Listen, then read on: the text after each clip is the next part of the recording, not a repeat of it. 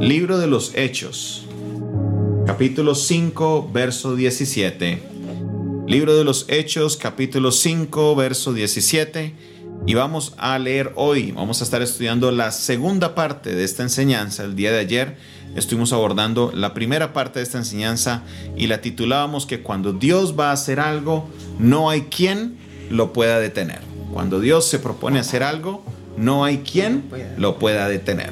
Volvemos a leer la porción bíblica desde el verso 17 en adelante. Hechos capítulo 5, versos 17 en adelante. Dice la palabra del Señor de la siguiente manera. Dice, entonces levantándose el sumo sacerdote y todos los que estaban con él, esto es la secta de los saduceos, se llenaron de celos y echaron mano a los apóstoles y los pusieron en la cárcel pública. Mas un ángel del Señor, abriendo de noche las puertas de la cárcel y sacándolos, dijo, id y puestos en pie en el templo, anunciad al pueblo todas las palabras de esta vida. Habiendo oído esto, entraron de mañana en el templo y enseñaban entre tanto vinieron el sumo sacerdote y los que estaban con él y convocaron al concilio y a todos los ancianos de los hijos de Israel y enviaron a la cárcel para que fuesen traídos. Pero cuando llegaron, los alguaciles no los hallaron en la cárcel. Entonces volvieron y, y dieron aviso diciendo, por cierto, la cárcel hemos hallado cerrada con toda seguridad y los guardas afuera de pie ante las puertas, mas cuando abrimos a nadie hallamos dentro. Cuando oyeron estas palabras, el sumo sacerdote y el jefe de la guardia del templo y los principales sacerdotes dudaban en que vendría a parar aquello. Pero viniendo uno, les dio esta noticia. He aquí los varones que pusiste en la cárcel están en el templo y enseñan al pueblo. Entonces fue el jefe de la guardia con los alguaciles y los trajo sin violencia porque temían ser apedreados por el pueblo. Cuando los trajeron, los presentaron en el concilio y el sumo sacerdote les preguntó diciendo, ¿no os mandamos estrictamente que no enseñaseis en ese nombre? Y ahora habéis llenado a Jerusalén de vuestra doctrina y queréis echar sobre nosotros la sangre de este hombre? Respondiendo Pedro y los apóstoles dijeron, es necesario obedecer a Dios antes que a los hombres. El Dios de nuestro Padre, de nuestros padres, levantó a Jesús, a quien vosotros mataste, colgándole en un madero. A este Dios ha exaltado con su diestra por príncipe y salvador para dar a Israel arrepentimiento y perdón de pecados. Y nosotros somos testigos suyos de estas cosas. Y también el Espíritu Santo, el cual ha dado Dios a los que le obedecen. Hasta ahí vamos a leerlo el día de hoy. Aquí vamos a ver algo bien importante y es la obediencia. Obediencia. La pastora Nidia y la pastora Sandra han venido trabajando este tema en la escuela dominical hablan del obedecedario, el obedece, el obedece. Y se le presenta de una manera muy didáctica a los niños de la escuela dominical, pero la verdad es una lección que no solamente los niños tienen que aprenderla, sino también los adultos.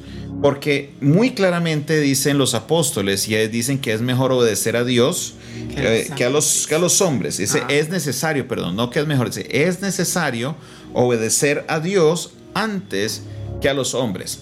y, otro texto. Y cuando hablábamos ayer muchas veces se toma este texto como la base para una rebeldía. Cada vez que alguien quiere hacer algo diferente, cada vez que alguien quiere hacer lo que le viene en gana, perdónenme la expresión, sacan este texto a relucir y dicen, no, es que es mejor obedecer, o perdón, es necesario obedecer a Dios y no a los hombres, porque están convencidos de que Dios les dijo eso, pero es más una acomodación para que la teoría o lo que ellos quieren sacar adelante en su rebeldía lo puedan hacer. ¿Por qué este caso, ese escenario es diferente? Porque mire, mire lo que el Espíritu Santo les ordena hacer. Cuando él viene el ángel en la noche y los saca a ellos de la cárcel, les dice, vayan mañana al templo y prediquen a Jesucristo. ¿A quién se le ocurre hacer semejante cosa? Ayer tocamos en breve este tema, pero hoy quiero profundizar en esto porque usted debe entender la escena, o sea, es algo impresionante. Es como si usted acabara de decir un ejemplo, usted acabara de robar un banco y al otro día usted va y se, coloca en la puerta de ese banco a decir, yo fui el que robé el banco, yo fui el que robé el banco, yo fui el que robé el banco. ¿Alguien haría eso? Dígame, ¿quién haría eso en sus sanos cabales? Ellos fueron apresados por predicar el nombre de Jesucristo, les prohibieron que volvieran a hablar ese nombre, no vuelvan a hablar en ese nombre, pero el Espíritu Santo les dio la orden. Está en el versículo 20. Versículo 20, ¿qué dice, madre? Y, y puestos en pie en el templo, anunciad al pueblo todas las palabras de esta vida. Id y anunciad al pueblo todas las palabras de esta vida. En otras palabras, no cesen de hacer lo que están haciendo. Esto podía ser una condenación a muerte, porque si notan en el verso 33 dicen, ellos, oyendo estos, se enfurecían y querían matarlos. Y aquí estaba el sumo sacerdote, el mismo que había hecho la revuelta para que mataran a Jesús. Era el mismo, era la misma gente. O sea que Pedro y Juan deberían estar era temblando y dicen, uy, estos fueron los que mataron a nuestro maestro. También nos pueden matar a nosotros, pero ¿qué hizo Pedro y Juan? Obedecieron a Dios. Dice que... Al siguiente día. Porque ellos salieron de la cárcel de noche, aunque para ellos es el mismo día, porque la noche y el día es el mismo día para ellos, pero en, en, el lenguaje nuestro es el siguiente día, salen en la noche de la cárcel y el siguiente día en la mañana ya están en el templo predicando. Obedecer a Dios antes que a los hombres es algo que nos tiene que nosotros eh, llevar a entender que no es solamente cuando nos conviene, porque casi siempre nos gusta obedecer a Dios cuando nos conviene. Decimos es, es necesario obedecer a Dios cuando nos conviene. Hay un paréntesis ahí que no aparece en el versículo, pero nosotros se lo añadimos antes que a los hombres. Cuando el hombre me manda a hacer algo que no me conviene, cuando un líder, cuando un pastor, cuando una autoridad, ahí se le paran y dicen, no, es que es necesario obedecer a Dios y no a los hombres. Contaba la semana pasada, por ejemplo, que cuando nació Isa, eh, Hadassah, en la, aquí en la clínica en Banaco, eh, salía a recoger un domicilio, una comida que habíamos pedido para mi esposa, tenía un antojo y bueno, bajé a recogerla. Y había una señora parada en la puerta eh, de, donde se entra para, para el hospital pidiendo dinero. Entonces se le acerca el guarda de seguridad y le dice, señora, aquí no está permitido hacer eso. Y empieza ella, te reprendo en el nombre de Jesús, usted es del diablo, usted tiene que dejar someterse a la autoridad de Dios, es necesario obedecer Dios antes que a los hombres. Oiga, e hizo un escándalo como de tres horas, se escuchaba hasta arriba. Y era citando este versículo, diciendo que es necesario obedecer a Dios y a los hombres, porque según ella, era la voluntad de Dios que estuviera ahí en la puerta, desobedeciendo, más que pidiendo plata, desobedeciendo que el guarda le dijo, no es permitido hacer esto aquí. Lo que ella debió haber hecho es está bien, me voy a otro lado a pedir. nadie le dijo no pida, sino que no está permitido pararse en la puerta. Porque para pedir se acerca la gente y estamos en plena pandemia. Eso fue el 7 de mayo. Estábamos en plena pandemia. Usted no podía acercarse a las personas. Bueno, todavía usted no debería acercarse a las personas, pero e, en ese tiempo todavía estaba mucho más esa conciencia. Pero no, no querían hacer caso gritando, agradeciendo los gritos. Es mejor, es necesario obedecer a Dios y no a los hombres. usted es la autoridad del diablo, le decía al guarda de seguridad. Y qué vergüenza, a mí me da vergüenza ajena, ni tan ajena, porque ella proclamaba al mismo Cristo que yo predico. Y de alguna manera las acciones de esta persona se reflejan en nosotros los creyentes. Y qué, qué vergüenza, porque es un texto sacado fuera de contexto. Es un texto enseñado de una manera equivocada. Obedecer a Dios es lo que ellos hicieron, que se colocaron en la boca del león a riesgo de que se los llevaran a la cárcel, a riesgo de que los azotaran. Es más, terminan siendo azotados en el verso 40, dice que fueron azotados, pero se pararon ahí. Es más, si a mí el Espíritu Santo me saca de la cárcel y me están buscando, yo me cojo el primer vuelo donde tenga que escaparme y me pierdo. Me pierdo, ¿por qué? Porque yo siempre quiero buscar lo que me conviene a mí. Quiero buscar lo que pienso que es mejor a mí. Pero el texto claramente nos está diciendo que es, es necesario obedecer a Dios y no a los hombres. Entonces el Espíritu Santo les dijo, vayan a la mitad del templo y allá se van a poder predicar las palabras de esta vida. ¿Y qué hicieron ellos? Inmediatamente al otro día dice que entrando en la mañana, entraron de mañana en el templo y enseñaban. Eso hicieron. La obediencia y este es el primer punto del día de hoy, es la clave de la adoración. La obediencia es la clave de la adoración. Para nosotros los creyentes, por allá en el año 1990, 87, 90, empezó un movimiento que se llamó el movimiento de alabanza y adoración. No sé si mamá se acuerda de la música que se cantaba en la iglesia antes del movimiento de alabanza y adoración. En algunas iglesias llegaban a todo, todo mundo andaba con su himnario. Se tenía que tener tres cosas, la Biblia, el himnario y la pandereta. Y entonces cuando llegaba a la iglesia con su himnario, el pastor decía, vamos a cantar el himno número 25. Entonces la gente, todo el mundo sacaba el himnario, buscaba el himno 25 y se cantaba con un órgano, con una guitarra, pero acústica, no eléctrica. Y, ¿O con qué otro instrumento, madre? Eso es con el acordeón, ¿no? Ajá, sí, a mí me tocó, mi pastor tocaba el acordeón. El acordeón, pero la batería, nada de eso, no, la batería era prohibida, la guitarra eléctrica prohibida. Solo la pandereta nomás, esa era la percusión que había o con las manos.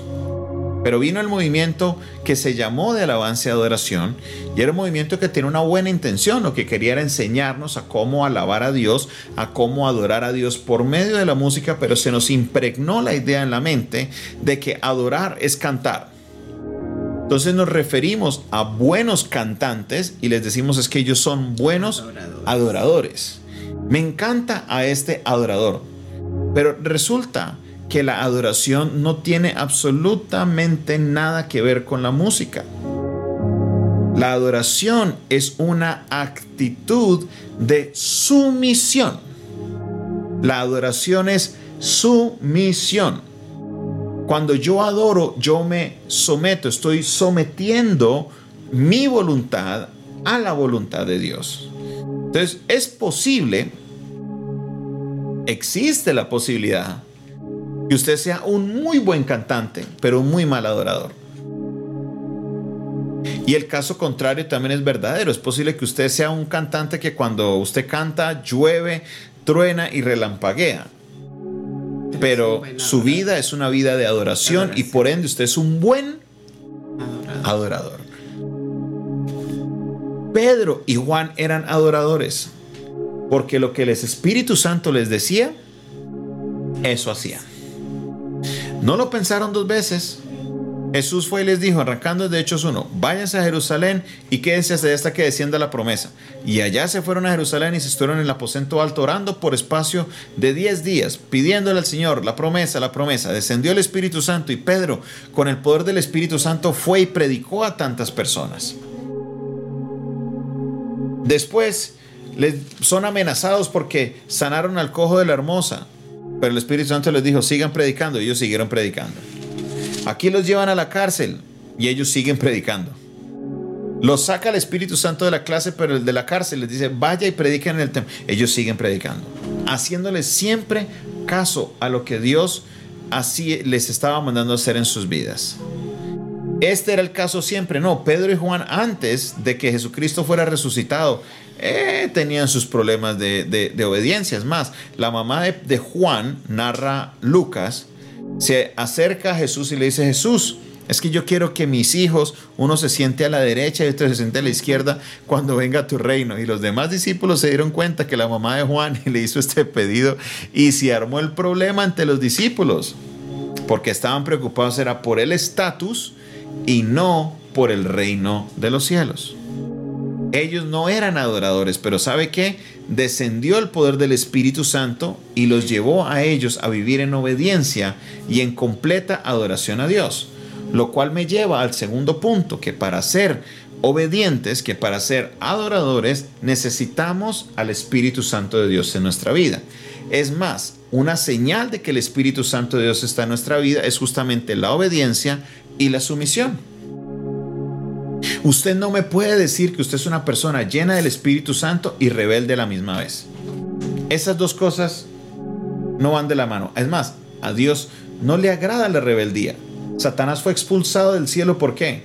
Por rebeldía. Por la rebeldía. Entonces Jesús le dijo una vez a los judíos, ustedes son hijos de, del Padre del diablo porque las obras de él hacen. Si fueran hijos de Dios, harían las obras de Dios. Entonces, basado en lo que Jesús dice, si usted es rebelde, ¿las obras de quién estás haciendo? ¿Las obras de Dios? No, son las obras de Satanás. Usted si es rebelde tiene un problema con la autoridad y créame que a Dios no le agrada eso y estás emulando el comportamiento de nada más y de nada menos que don Satanás, de don Diablo, de don, póngale el nombre que usted quiera. Estás emulando las obras de Satanás. Esto no le agrada a Dios. La presencia del Espíritu Santo va a llevar en mí que mi carácter sea moldeado para que yo viva en adoración, en obediencia, en sumisión a la voluntad de Dios. Entonces, si usted todavía lucha con el tema de la autoridad, necesitas al Espíritu Santo de Dios, lo cual me lleva a un subpunto que la rebeldía es una demostración de la ausencia del Espíritu Santo en tu vida. Porque los frutos del espíritu, el fruto del espíritu es amor, gozo, paz, paciencia, benignidad, bondad fe, mansedumbre y templanza. Mansedumbre es eso, ser manso, no menso, manso, someterse a la autoridad. Esa es la mansedumbre, de saber cuándo reconocer la autoridad y tener ese dominio propio, la templanza para obedecer. La rebeldía es una señal de que el Espíritu Santo no está en la persona, no es, esto no es de Dios. La Biblia nos dice que en las obras de la carne, por ahí aparece la división, por ahí aparece la rebeldía. Las obras de la carne no te llevan a nada bien. Créame que la no obediencia, la no sumisión, te va a tener en muchos problemas. ¿Queremos ser buenos adoradores? Pues ¿sabe qué? Sometámonos a Dios. Porque Dios que ahora sí entiende lo que Jesús le decía a la mujer samaritana en Juan. Cuando Jesús le decía a la mujer samaritana en Juan capítulo 4, que es que Dios busca verdaderos qué? Adoradores que le ah, adoren en, que le adoren en qué? No le estaba diciendo era que le cantaran en espíritu y en verdad. Muchos creen y toman ese texto y lo, lo hablan en el culto diciendo, es que Dios está buscando, hermano, cante con nosotros porque Dios está buscando verdaderos adoradores que adoren en espíritu y en verdad. ¿Y en qué parte dice que el Jesús estaba cantando cuando adoró? En ninguna parte, es que la adoración no tiene que ver con un canto. La adoración es una actitud, es un estado en el cual yo estoy, en el cual decido someterme a la voluntad de Dios. Que Dios decidió que yo fuera a la cárcel, como le pasó a Juan y a Pablo y a Pedro y a todos, a Bernabé, a Silas, pues sabe que yo me voy para la cárcel porque eso es lo que Dios quería. Que Dios dijo, me voy a morir, pues eso pasa en el libro de los Hechos más adelante. Llegan los profetas y dicen a los dueños al dueño de este cinto va a ir a Jerusalén y Jerusalén va a ser acusado por los ancianos y va a ser llevado a la cárcel y va a morir. Quiero que el dueño del cinto era Pablo. Entonces todos se reunieron con Pablo, se despidieron y lloraron porque Pablo les dijo, voy para Jerusalén. Pues, Pablo, tú estás loco, como te acaban de decir que te vas a morir en Jerusalén y te vas a ir para allá. Mm. Pero Pablo dijo, del Espíritu Santo dijo que para allá fuera, para allá vamos. A mí me dicen eso, yo pego para otro lado como Jonás. Que para Nínive, pues yo pego para el otro, para el lado completamente opuesto. Pero Pablo sabía, Pablo era un adorador y él dijo, esa es la voluntad de Dios, para allá voy. Y si vivimos, para él vivimos. Y si morimos, para él morimos. Sea que vivamos o que moramos, somos del Señor. Del Señor somos. Para mí el vivir es Cristo y el morir es ganancia. Que se venga lo que venga, la voluntad de Dios es buena, es agradable es perfecta y me someto a lo que Él quiera hacer. Punto. Esa es la vida de un verdadero adorador. Esos son los adoradores que dice Juan, que adoran en espíritu y que adoran en verdad. Esto se manifiesta en la obediencia. Pedro y Juan antes no eran grandes adoradores, pero vino el Espíritu Santo, cambió su vida y los transformó en verdaderos adoradores. Cuando tenemos, estamos en obediencia y somos adoradores y tenemos el Espíritu Santo de Dios en nosotros, viene el respaldo de Dios. Porque cuando obedecemos, Dios respalda. Cuando obedecemos, Dios respalda. Y esa es la constante que vemos en el libro de los Hechos. Esta no es ni la primera ni la última vez que Dios lo saca de la cárcel. Aparece más adelante que eh, eh, Pedro también es sacado de la cárcel y fue un milagro tan grande que llega a la casa y toca la puerta y no lo reconocen. Dicen, ve, ¿será que es ah, Pedro un espíritu que habla como Pedro? Y la gente sale y mira y dice, pero, pero Pedro, Pedro, Pedro. ¿Por qué?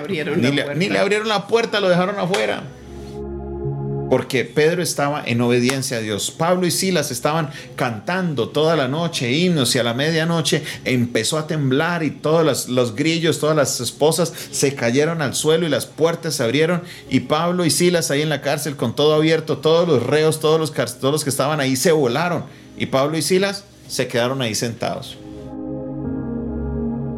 Una vida de adoración.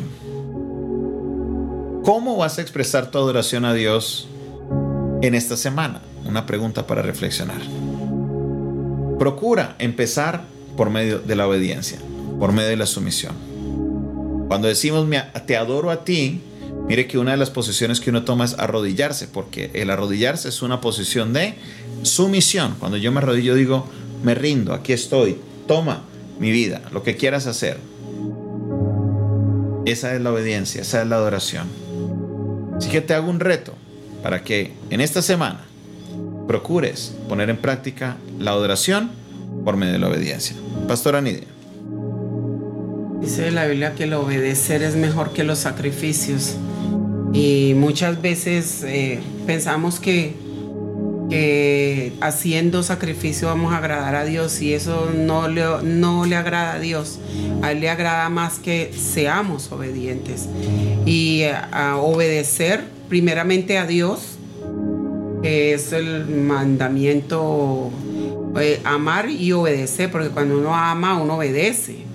Obedecer a Dios primero que todo y segundo, obedecer a las autoridades porque las autoridades puestas por Dios en la tierra las ha colocado Él. ¿Cuáles son nuestros padres? Eh, también está la policía, eh, para los, alumnos el maestro. Eh, muchas veces pasamos por encima de los semáforos en rojo. tomamos como que yo soy, yo voy aquí, yo tengo un carro muy bonito, muy grande, yo puedo andar por donde quiera y hacer lo que quiera, pero hay una autoridad que hay que obedecer. Y eso lo mira el Señor. No creamos que solamente es obedecer a Dios. Hay que obedecer también otras autoridades que Dios ha colocado sobre nosotros. Hay que obedecer. Pero lo más hermoso es obedecer a Dios. Obedecer a Dios es lo, mejor que podemos hacer. Y, y qué es obedecer a Dios. Hay que escudriñar la palabra y ver qué nos está hablando Él por medio de ella, porque a veces leemos pero no nos apropiamos de esa palabra ni la cumplimos. Así que tenemos que obedecer a la palabra de Dios. Yo creo que es importante, la verdad que sí. Cuando nosotros obedecemos a Dios, yo creo que Dios se alegra tanto de ver e-, ese corazón, esa vida de obediencia que Él está dispuesto a bendecir, ayudar, a sacar adelante y, tantas cosas. Podría ser muchísimo mejor, nuestras vidas en el sentido espiritual, en el sentido material, si obedecemos a Dios, porque él ama la obediencia. Así está entonces la reflexión del día de hoy. Manifestemos nuestra verdadera adoración a Dios por medio de la obediencia. Oremos para quedar despedidos. Padre Celestial, ante tu presencia estamos, Señor. A veces es difícil obedecer, oh Dios, pero te pedimos perdón, Señor, en esta noche. Porque a veces somos negligentes, a veces, Señor, no queremos obedecer. Te pedimos, Señor, que nos ayudes, oh Dios, para poder llevar adelante, a cabo, Señor, esto que tú quieres de nosotros, que tú demandas de nosotros, la obediencia, Señor. Ayúdanos a ser obedientes. Ayúdanos, oh Dios mío, a obedecer tu palabra, a obedecer las, las leyes, Señor, todo lo que tú has puesto, Dios, para que nosotros podamos ser dirigidos. Porque tú, oh Dios, has puesto las leyes que para que las cumplamos, no porque tú quieras someternos, sino porque tú quieres lo mejor para nosotros, para ayudarnos a vivir una vida mejor, agradable, oh Dios, ante tus ojos. Te damos muchas gracias, oh Dios. Bendice a cada uno de mis hermanos que escucharon esta palabra, Señor. Permite, oh Dios, que esta palabra se haga vida en cada uno de nosotros y que podamos amarte y adorarte de todo corazón, Señor. Te damos muchas gracias en el nombre de Jesús. Amén, amén. y amén. Gloria a Dios. Gloria a su nombre, bendecimos la vida de cada uno de ustedes que nos acompañó en esta edición especial de Altar Familiar. Nos despedimos recordándole que esta fue una producción del Departamento de Comunicaciones del Centro de Fe y Esperanza, la Iglesia de los Altares, un consejo oportuno en, un, momento, de, crisis. Se despide de ustedes. Nidia eh, de Castañeda. Isabela Gómez. Y,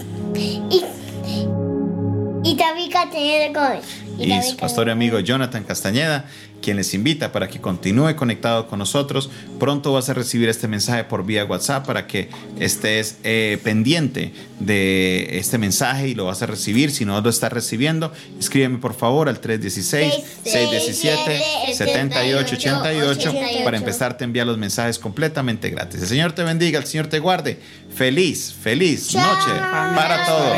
Y nos despedimos recitando el Salmo 4, verso 8 que dice, El pan me costaré dormiré porque solo tú, Jehová, me haces vivir confiado. En nombre de Jesús. Amén y amén. Dios les bendiga a todos. Dios les guarde.